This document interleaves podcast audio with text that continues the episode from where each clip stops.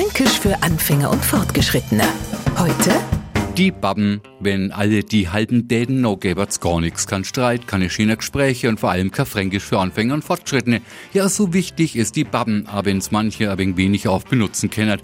Weil geht die Babben in einer Natur, no kennt man nicht anders, sonst sagen genervt, jetzt halt halt einmal dei Babben. Hält das noch immer noch nie, noch kennt man die hexens nur zu Babben.